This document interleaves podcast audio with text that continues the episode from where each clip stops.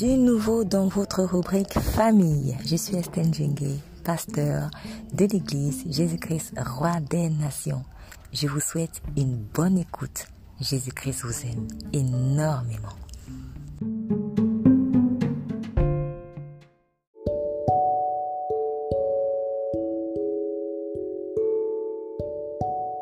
L'obsession d'une vie familiale. Le Seigneur Jésus a été confronté à plusieurs sectes religieuses et philosophiques, dont celle des Sadducéens. Ces derniers vinrent voir Jésus et lui posèrent la question. Dans Matthieu 22, versets 24 à 28, nous lisons Maître, Moïse a dit Si quelqu'un meurt sans enfant, son frère épousera sa veuve et suscitera lignée à son frère. Or, il y avait parmi nous sept frères dont le premier, s'étant marié, mourut, et n'ayant point eu d'enfant, il laissa sa femme à son frère. De même aussi le second, puis le troisième, jusqu'au septième. Or, après eux tous, la femme aussi mourut. Duquel donc des sept sera-t-elle femme à la résurrection? Car tous, tous les sept, l'ont eue pour femme. Dans leur interrogation, on perçoit l'une des principales préoccupations des Sadducéens.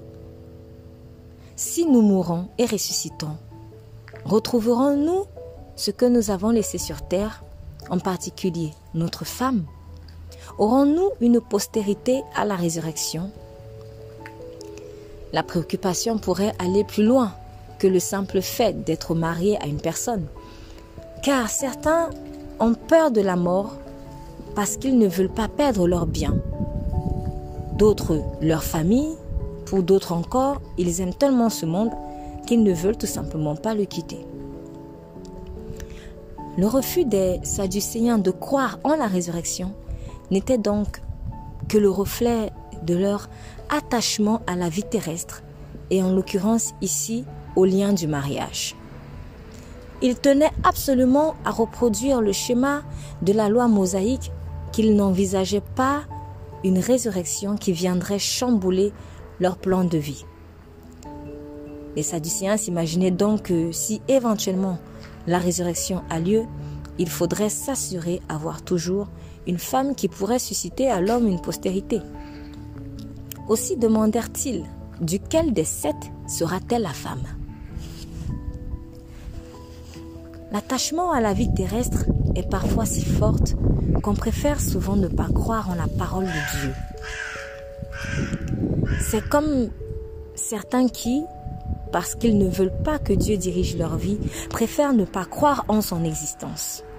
En effet, croire en son existence impliquerait croire qu'il soit souverain, ce qui ne les arrange pas forcément. Pour les Sadducéens, croire la résurrection des morts impliquerait renoncer à avoir une femme qui susciterait une postérité à l'homme, ce qui ne les arrangeait pas non plus. Voici la réponse du Seigneur Jésus. Matthieu 22, versets 29 à 30.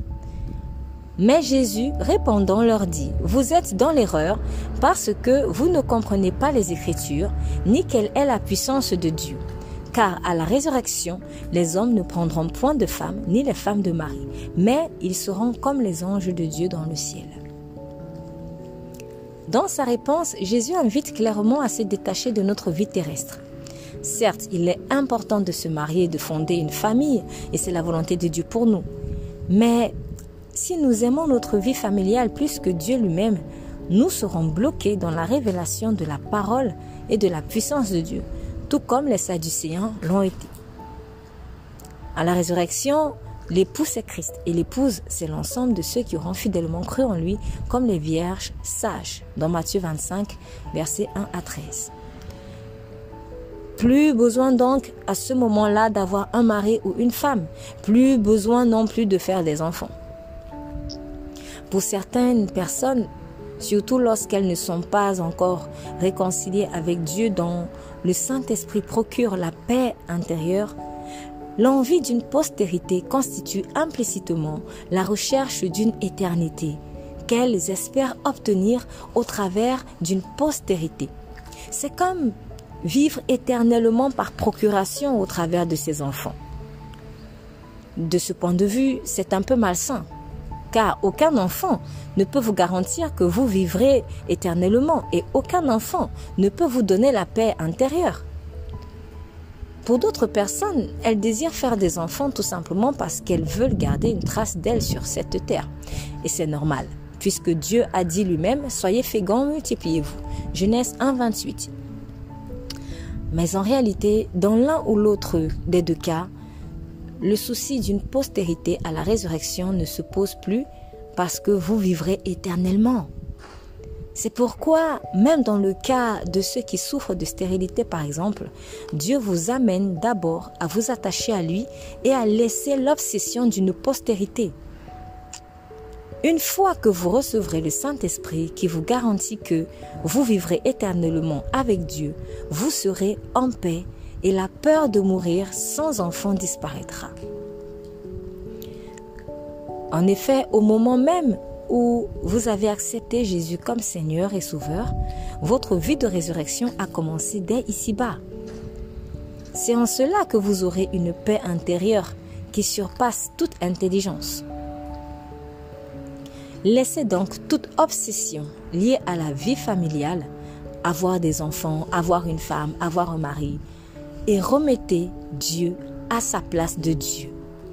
Ce n'est que de cette manière que vous découvrirez sa toute puissance dans votre vie et que la foi naîtra dans votre cœur pour rentrer dans votre terre promise. Si vous le faites sincèrement, Dieu vous surprendra agréablement. Au moment même où vous ne vous y attendrez pas, sa bénédiction viendra sur vous. Prenez courage. Nous prions. Si vous avez déjà fait la paix avec euh, Dieu par Jésus-Christ, vous pouvez faire cette prière. Père céleste, au nom de Jésus, je viens te prier de me libérer de l'obsession d'une vie familiale. Obsession d'avoir un mari, une femme ou des enfants. Je rejette ces idoles de mon cœur. Révèle-moi par ta parole ta toute puissance. À toi, rien n'est impossible. Je me réjouis de ce que mon nom soit écrit dans ton livre de vie et que par toi, Jésus, j'ai la vie éternelle. Amen. Si vous n'avez pas encore fait la paix avec Dieu par Jésus-Christ, vous pouvez faire cette prière. Jésus, je viens à toi tel que je suis. Prends mon fardeau à propos de la vie familiale.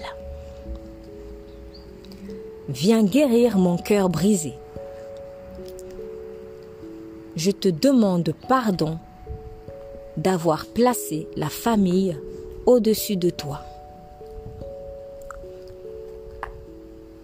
Désormais, c'est toi mon Dieu et non la famille. Amen. Vous êtes bénis.